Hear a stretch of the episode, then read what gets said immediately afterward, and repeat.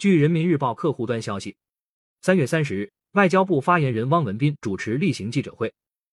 问：据报道，日本文部科学省二十九日审定通过一批高中教科书，淡化和歪曲日本强征慰安妇、强征劳工的历史事实，宣扬日方关于钓鱼岛的单方面主张。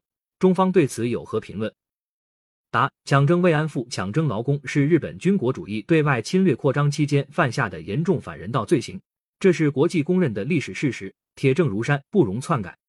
在教科书审定上，通过玩弄文字游戏模糊史实、淡化和逃避历史罪责，是日方否认和歪曲自身侵略历史的惯用伎俩。中方对此强烈不满和坚决反对，已向日方提出严正交涉。我们严肃敦促日方正视和反省侵略历史，同军国主义划清界限。以负责任的态度妥善处理历史遗留问题，以免进一步失信于亚洲邻国和国际社会。我要强调的是，钓鱼岛及其附属岛屿自古就是中国固有领土，中方对其拥有无可争辩的主权。无论日方在教科书上搞什么动作，都改变不了钓鱼岛属于中国的事实。